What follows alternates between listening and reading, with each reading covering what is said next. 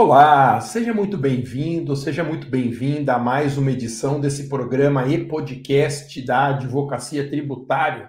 Meu nome é professor Alexandre Maza e nesse programa e podcast nós discutimos as melhores teses, oportunidades e estratégias para quem quer iniciar na advocacia tributária, mesmo estando na estaca zero. E hoje eu vou falar sobre teses, oportunidades de negócio em matéria de substituição tributária no ICMS.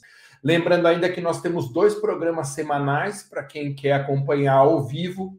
Este, terças-feiras, às 19 horas e 7 minutos, Advocacia Tributária, e na sexta-feira, às 11 horas da manhã, sempre no horário de Brasília, a gente alterna a cada semana entre o advogando em probidade e o advogue para servidores. Não perca a live dessa sexta do Advocacia em Defesa de Servidores, em que eu recebo uma convidada muito especial para a gente tratar de regimes de previdência.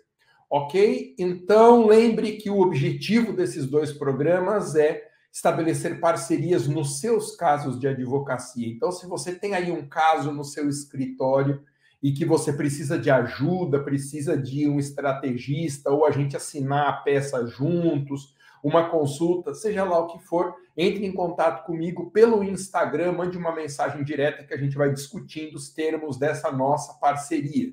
E o curso completo de advocacia tributária, assim como o Advogue para servidores, os dois estão com matrículas abertas. Você encontra o link para entrar imediatamente, se você quiser, está na minha bio do Instagram. Ou então procura direto escoladomasa.com.br.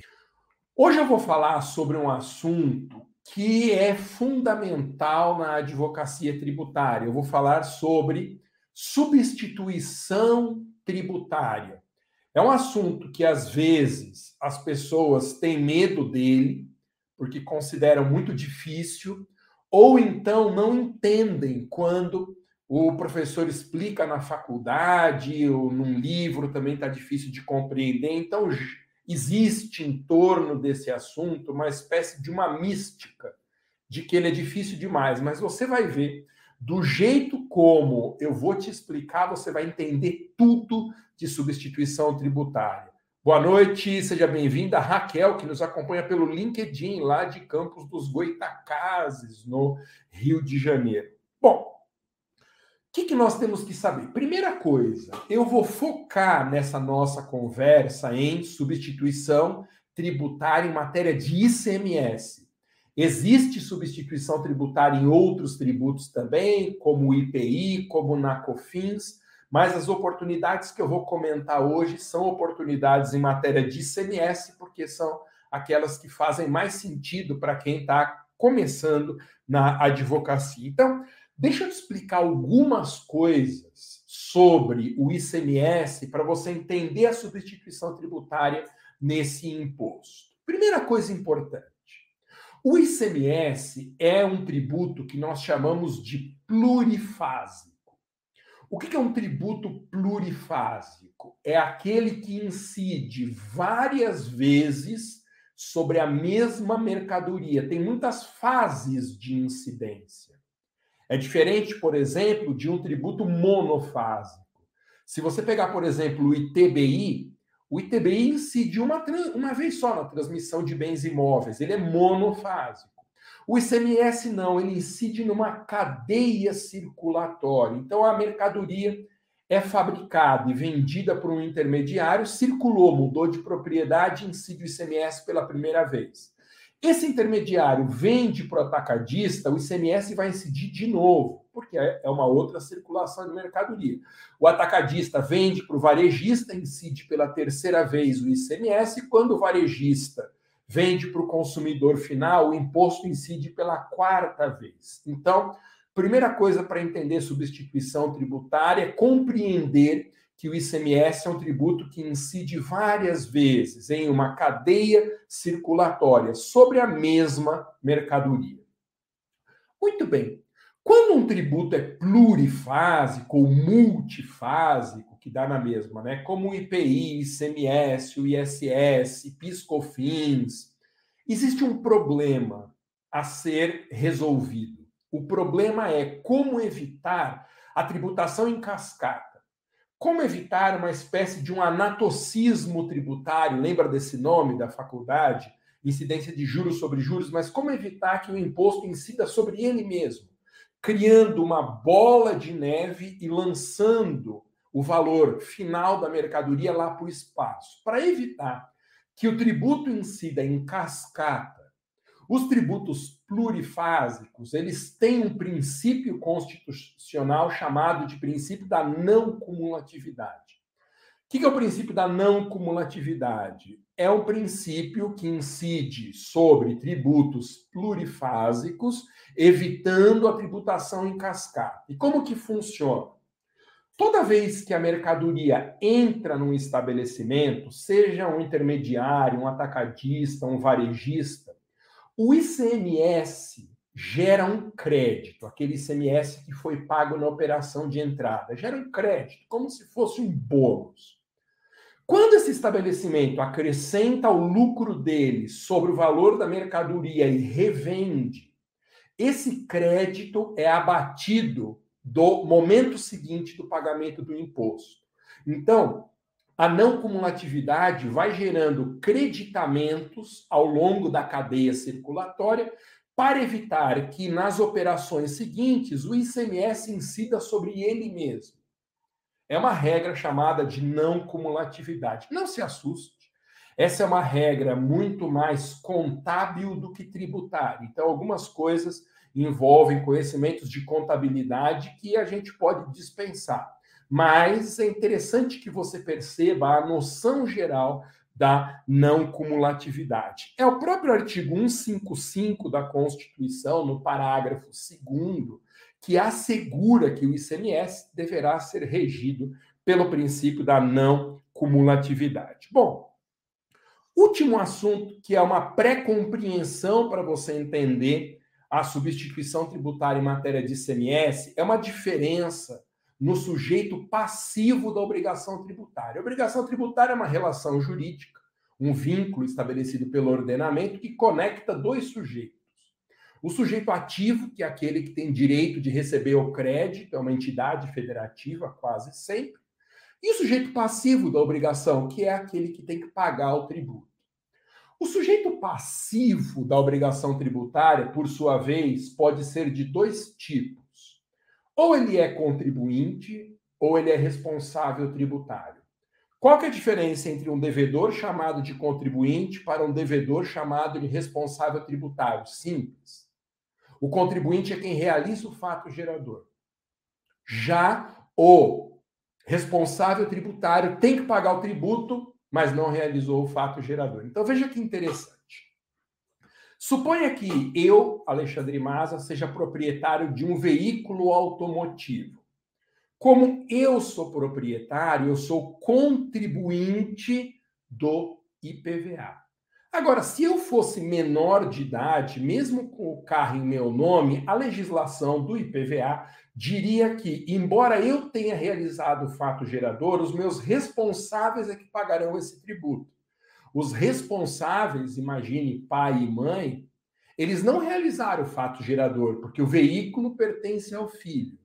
Mas, mesmo assim, eles têm que pagar, porque a lei deslocou o dever de pagamento ao responsável tributário. Tem outro exemplo que permite a gente distinguir com muita clareza o que é um contribuinte e o que é um responsável tributário. Pensa assim: o sujeito tem um vínculo formal de emprego com uma empresa. Ele, portanto, é um empregado, a empresa é o um empregador. Bom, vamos analisar a sujeição passiva, o polo passivo da obrigação de pagar imposto de renda sobre o salário desse empregado. Pensa comigo, todo mundo que ganha acima da primeira faixa do imposto de renda precisa pagar esse imposto. Então, quem que auferiu renda? Quem que teve o acréscimo patrimonial? O contribuinte, que neste caso, nesse exemplo, é o empregado. Ele que teve o acréscimo patrimonial no momento do pagamento do salário. Agora eu te pergunto: é o empregado que vai fazer o recolhimento desse imposto? Não. A legislação do imposto de renda diz que o empregador tem o dever jurídico de fazer a retenção do imposto de renda na fonte sobre o salário dos seus empregados. Então, enquanto o empregado é o contribuinte, porque foi ele que oferiu renda, o empregador é o responsável tributário, porque ele recebeu uma delegação desse dever de realizar o pagamento em nome do empregado. Por que, que existe responsabilidade tributária, Masa? Por uma única razão: para facilitar a vida do fisco. Responsabilidade tributária só existe para isso, para facilitar a vida do fisco. E é fácil a gente entender por que, nesse exemplo do imposto de renda retido na fonte sobre a remuneração de um empregado da iniciativa privada. Imagina uma empresa que tenha 300 funcionários. O que, é mais fácil para a Receita Federal? Cobrar o imposto de renda separado desses 300 funcionários ou cobrar do empregador o valor da retenção na fonte. É mais fácil cobrar do empregador, inclusive porque é uma empresa, não pode fugir, não pode é, desaparecer simplesmente. Então, por uma facilidade, a legislação do imposto de renda atribui essa responsabilidade de retenção do imposto de renda sobre o salário de um empregado. Gente, até aqui fomos bem?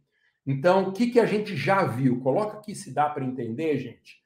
Eu juro que eu estou detalhando da forma mais simples possível para tratar desse assunto. Então, nós já vimos que o ICMS é um imposto plurifásico, porque ele incide em cadeia. Toda vez que a mercadoria entra no estabelecimento, o imposto que foi pago gera um crédito que será abatido na saída dessa mesma mercadoria do estabelecimento. Para evitar a tributação em cascata, existe a regra da não cumulatividade.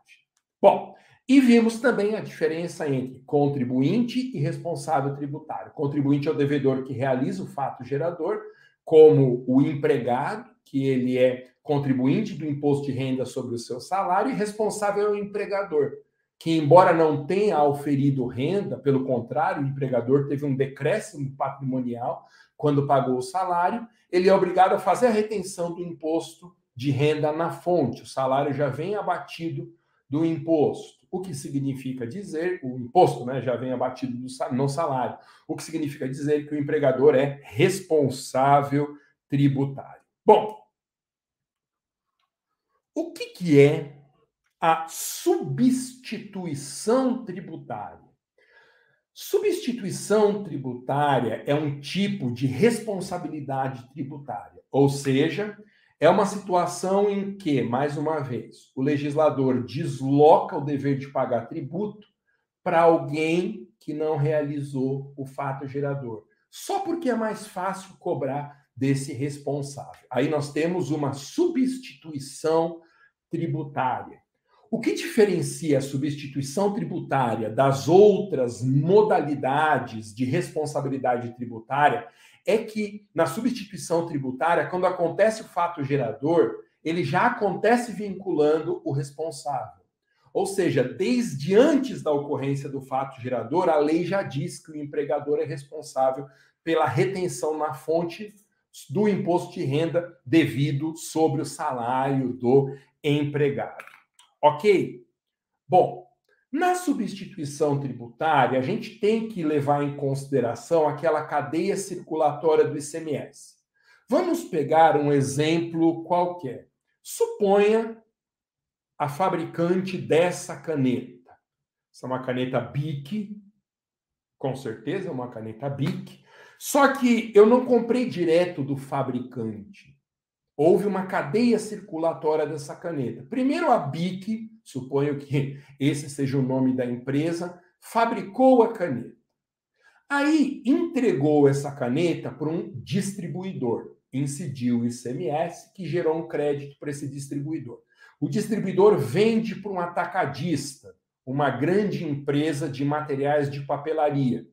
Houve uma mudança de propriedade, incide de novo o ICMS, mas descontando o crédito da operação anterior.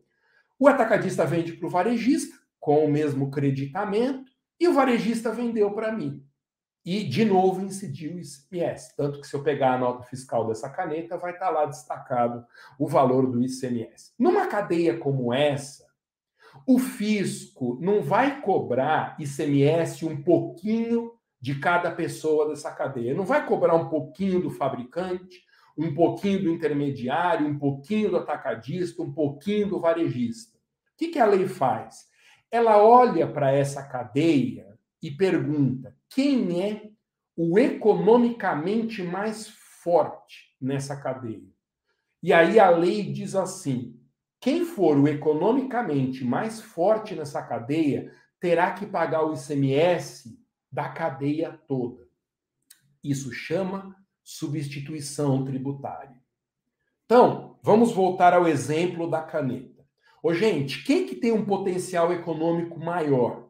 A fábrica de caneta, o intermediário da caneta, o atacadista da caneta, o varejista da caneta ou o consumidor final da caneta? Neste exemplo, porque muda de mercadoria para mercadoria, com certeza quem é economicamente mais forte é o fabricante. Então, ele passa a ser substituto tributário. Ele faz um cálculo contábil de quantos fatos geradores acontecerão na cadeia e faz lá também um cálculo aproximativo do valor devido nas operações seguintes. E aí, em vez de ele recolher, sei lá, os 10 centavos que ele teria que pagar de ICMS, ele recolhe os 25 centavos, por exemplo, que seria o ICMS da cadeia inteira. Ele é um substituto tributário, ele paga tudo adiantado. E o fisco recebe o ICMS de toda a cadeia, recebe de uma pessoa só. É muito interessante como isso funciona. A minha dica de responsabilidade tributária é você pensar assim: o fisco escolhe como substituto tributário quem é economicamente mais forte na cadeia. Então, nesse nosso primeiro exemplo, substituto tributário vai ser o fabricante de caneta. Vamos imaginar um segundo exemplo, um carro. Então, o carro é fabricado aqui no Brasil, ou montado aqui no Brasil, vendido pelo fabricante para uma concessionária, e a concessionária vende esse veículo para o consumidor final. Então, nós tivemos pelo menos duas operações de mudança de propriedade, de circulação desse carro, que é uma mercadoria.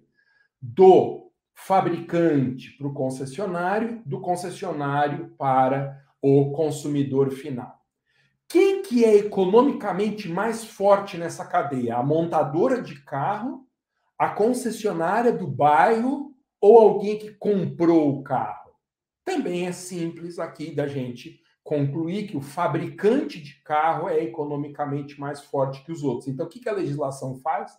Ela cobra o ICMS de todas as operações futuras, dessas duas, cobra tudo do fabricante. Ok? Isso chama substituição tributária. O fabricante, portanto, ele é substituto tributário do ICMS na operação do concessionário para o consumidor final. Gente, é muito impossível até aqui entender esse assunto. Se está se tá indo tudo bem, coloca o número um aqui no chat.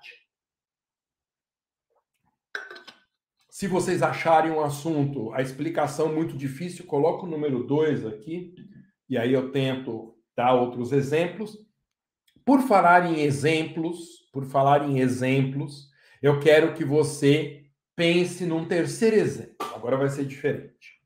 Suponha, obrigado, Raina, número um aqui, obrigado, Henrique, William, Gleiton, Van, Danilo, legal que vocês estejam entendendo. Gente, como a live fica salva, tá? Fica salva, vocês podem assistir e reassistir quantas vezes vocês quiserem. Bom, vamos pegar um outro exemplo. Supõe agora um produto artesanal, um doce, feito por uma pessoa que realiza uma fabricação caseira. Então, suponha, por exemplo, doce de abóbora.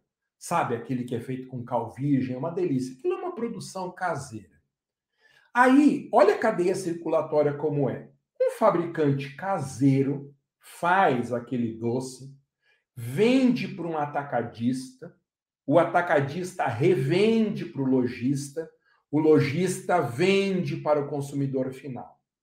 Quem que neste exemplo do doce artesanal tende a ser o economicamente mais forte? Ou atacadista ou varejista. O que, que a legislação faz? Ela cobre ICMS só de um deles, que às vezes pode ser atacadista, às vezes varejista, depende muito de qual é a mercadoria e qual é o local no Brasil. Então, nós temos vários exemplos de substituição tributária. Agora vem um ponto essencial. Dependendo da posição na cadeia em que o substituto tributário se encontra, nós podemos ter três tipos de substituição tributária. Existe a substituição tributária para frente ou progressiva, aquela em que quem paga todo o imposto está no começo da cadeia. Então, no exemplo do veículo, o fabricante ele é um substituto tributário na substituição progressiva, porque ele está pagando adiantado. Existe a substituição para trás ou regressiva, que é aquela em que o dever de pagar o tributo de toda a cadeia está no final dessa cadeia, como é o caso do doce caseiro. Aí nós temos a substituição regressiva ou para trás, responsabilidade tributária por substituição para trás. E nós temos também casos raríssimos da chamada substituição tributária concomitante, que é aquela em que não há uma mudança na propriedade da mercadoria que justifique a substituição tributária, mas há uma atividade paralela à ocorrência do fato gerador em que apenas um contribuinte faz o pagamento. Então você imagina, por exemplo, uma mercadoria que é vendida remotamente pela internet tem que ser entregue na casa do consumidor incide ICMS sobre o preço da mercadoria, incide ICMS também sobre o transporte. E aí, o que a legislação faz? Ela obriga o lojista, né, o varejista que está lá fazendo a venda pela internet a recolher o ICMS da transportadora também, só porque é mais fácil. Aí nós temos uma substituição tributária concomitante. Ela não está nem antes nem depois na cadeia. Ela simplesmente é paralela à ocorrência do fato gerador. Bom, entendido o que é a substituição tributária para frente, a substituição tributária para trás e a substituição tributária concomitante, eu quero concentrar agora em três oportunidades de negócio que nós temos na substituição tributária de ICMS. Primeiro lugar, vamos falar da substituição tributária para frente ou progressiva, recapitulando que é aquela em que o legislador obriga alguém que está no começo da cadeia a pagar o ICMS inteiro sobre aquela cadeia, adiantando o pagamento. Daí a chamada substituição tributária para frente. O substituto está no começo da cadeia, o substituído está mais para frente na cadeia circulatória. Muito bem. Existe um fato gerador que é presumido na substituição tributária para frente. Por quê? Porque se eu sou a montadora, o fabricante do carro, eu estou pressupondo no pagamento desse ICMS que a concessionária vai conseguir vender o carro.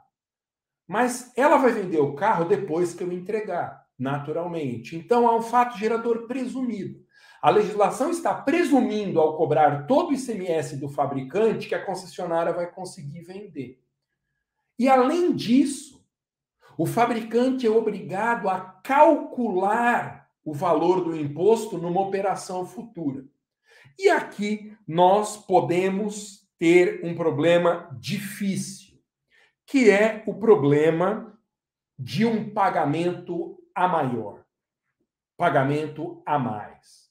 Suponha, neste exemplo que a gente está utilizando, que o fabricante tenha pago, em regime de substituição tributária, mil reais de ICMS pressupondo que o carro vá ser vendido para o consumidor final a 30 mil reais.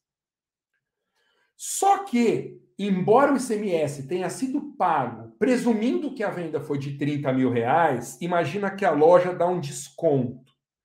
Em vez de vender por 30 mil, ela vende por 20 mil reais. E aí nós temos um problema. O ICMS foi pago pelo substituto em cima de 30. O carro foi vendido a 20. Há um crédito, portanto, a ser reembolsado. Então, a primeira oportunidade de negócio em matéria de substituição tributária no ICMS é você conseguir a restituição do imposto que foi pago a maior, porque o fato gerador presumido aconteceu num valor menor do que o esperado. Essa é a primeira oportunidade de negócio. Bom, uma segunda oportunidade de negócio é um pouquinho mais simples. Ela envolve, tá?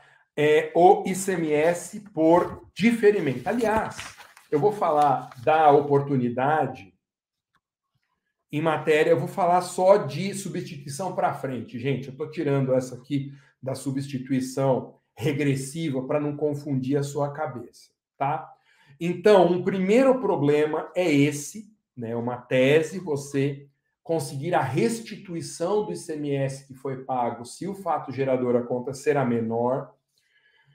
Pode acontecer da base de cálculo ser menor, então foi estimado que o valor da venda seria 30 mil e foi vendido a 10 mil reais. A base de cálculo presumida não se confirmou. E aí, quem pagou a mais tem o direito de restituir esse valor que foi pago a mais.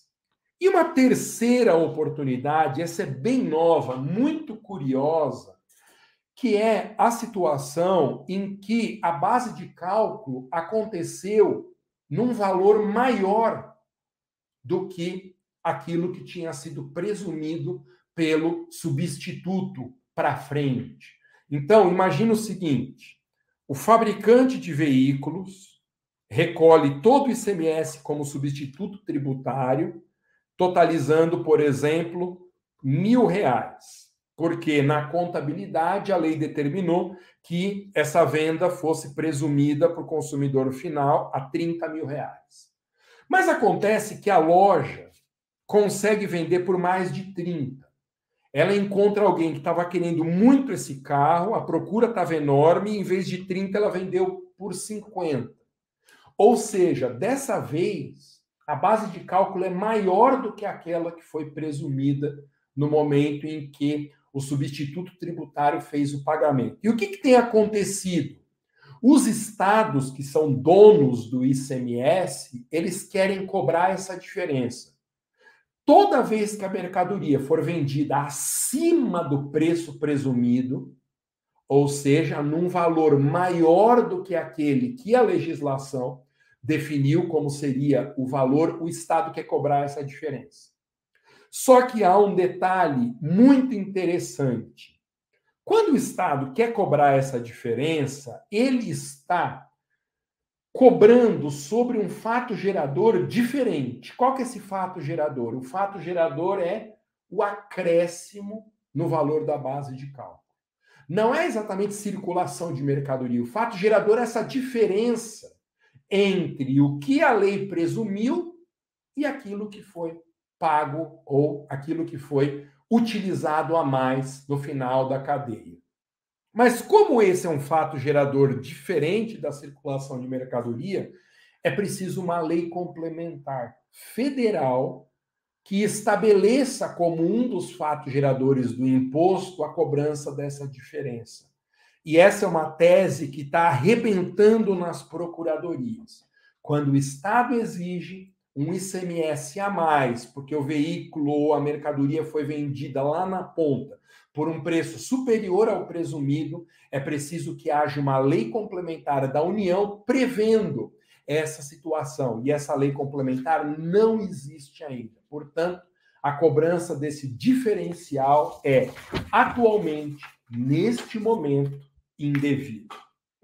Bom, substituição tributária, os principais problemas da matéria você já conhece agora. Tá? Não é um assunto simples, como eu disse no começo, mas dá para a gente entender se a gente for com calma. Você pode assistir e reassistir várias vezes essa live para entender a sistemática da substituição tributária. Dificilmente você encontrará alguma coisa, algum vídeo, algum conteúdo explicando esse tema de uma forma tão rápida e concisa como eu expliquei aqui. Tá bom? Lembrando que o objetivo desses programas é estabelecer parcerias nos seus casos da advocacia. Então, se você tiver uma causa aí no escritório, você precisar de ajuda, uma causa boa e que você sentir que seria legal eu assinar a peça junto, eu funcionar como estrategista, dar um parecer, fazer uma consultoria, me procure pelo Instagram, mande uma mensagem direta lá no Instagram. Não não me procure colocando respostas às minhas postagens, porque aí fica aberto, e é um assunto que eu não quero que fique aberto. Mande uma mensagem direta, porque eu converso com você e nós definimos os termos dessa parceria. Lembrando, para fazer parcerias já tem que ter o caso. Eu não consigo fazer parceria com casos futuros com situações hipotéticas. Então, o cliente, o caso, você já precisa ter. E me procure, que vai ser muito legal a gente assinar essa peça juntos. Beleza, gente? Então é isso. Esse foi mais um episódio do programa e podcast Advocacia Tributária, em que todas as terças-feiras, 19 horas e 7 minutos, nós discutimos as principais teses, oportunidades e estratégias para defender contribuintes, começando do zero nesse nicho. Lembrando uma vez mais que quem quiser se matricular no meu curso de advocacia tributária ou no Advogue para servidores públicos, as matrículas estão abertas. Entre num link que está na minha bio do Instagram. Vai lá no Instagram, procura professor Maza, clica no meu perfil, vai ter um link em que você pode se inscrever para os meus cursos de advocacia. Valeu, muito obrigado, boa noite, nos veremos sexta-feira às 11 horas da manhã, falando sobre regimes de previdência na advocacia em defesa de servidores. Até mais, gente. Abraço.